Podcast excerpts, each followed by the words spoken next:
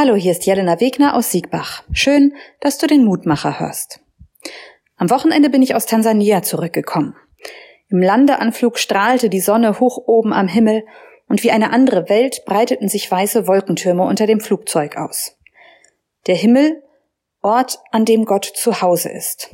Auch wenn wir nicht den sichtbaren Himmel meinen, das Englische, das ist da klarer und unterscheidet den Sky, den sichtbaren Himmel vom Heaven, dem Ort, wo Gott wohnt. Und trotzdem, am sichtbaren Himmel über den Wolken, da habe ich das Gefühl, ja, das ist ein besonderer Ort. Kein Wunder, dass wir diesen Ort gerne Gott zuschreiben.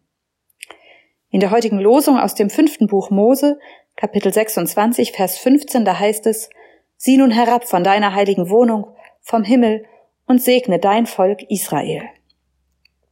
Dieser Wunsch spricht für mich auch in die heutige Zeit, jetzt wo die Tage mit schnellen Schritten kürzer werden wo der erste Frost morgens ein Glitzern über unser Leben legt und wo trotz der schönen Oktobersonne Sorgen und Fragen auftauchen. Wie wird diese kalte Jahreszeit? Komme ich warm über den Winter? Wie weit kann ich gehen, um zu sparen? Sieh nun herab von deiner heiligen Wohnung vom Himmel und segne dein Volk Israel.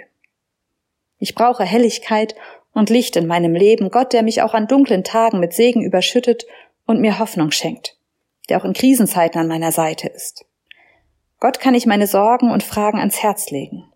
Mir hilft es, meine Angst mit Gott und auch mit anderen zu teilen, und manchmal tun sich dann auch unverhofft Lösungen und Wege auf, die ich vorher nicht gesehen habe.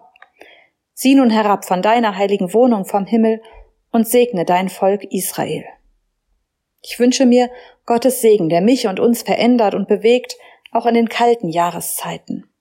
Segen, der nicht beim Einzelnen stehen bleibt, sondern der weiterwirkt. Schau heute doch einmal hoch in den Himmel, vielleicht scheint sogar die Sonne. Lass dich von Gottes Segen überströmen. Und wenn du Gottes Kraft spürst, dann sprich einem anderen Menschen diese Kraft zu, gib davon ab, vielleicht mit den Worten Gott segne dich mit Licht vom Himmel. Und nun möchte ich dich noch einladen, mit mir zu beten. Gott, ich danke dir für den Segen, den du schenkst. Dein Licht ist in der Welt, auch wenn die Sonne nicht scheint, auch wenn Angst und Sorgen uns bedrücken. Dein Licht ist nicht unterzukriegen. Ich bitte dich, lass dein Licht leuchten gerade für diejenigen, die im Dunkeln sind. Sei du an ihrer Seite. Amen. Bleib behütet. Bis zum nächsten Mal.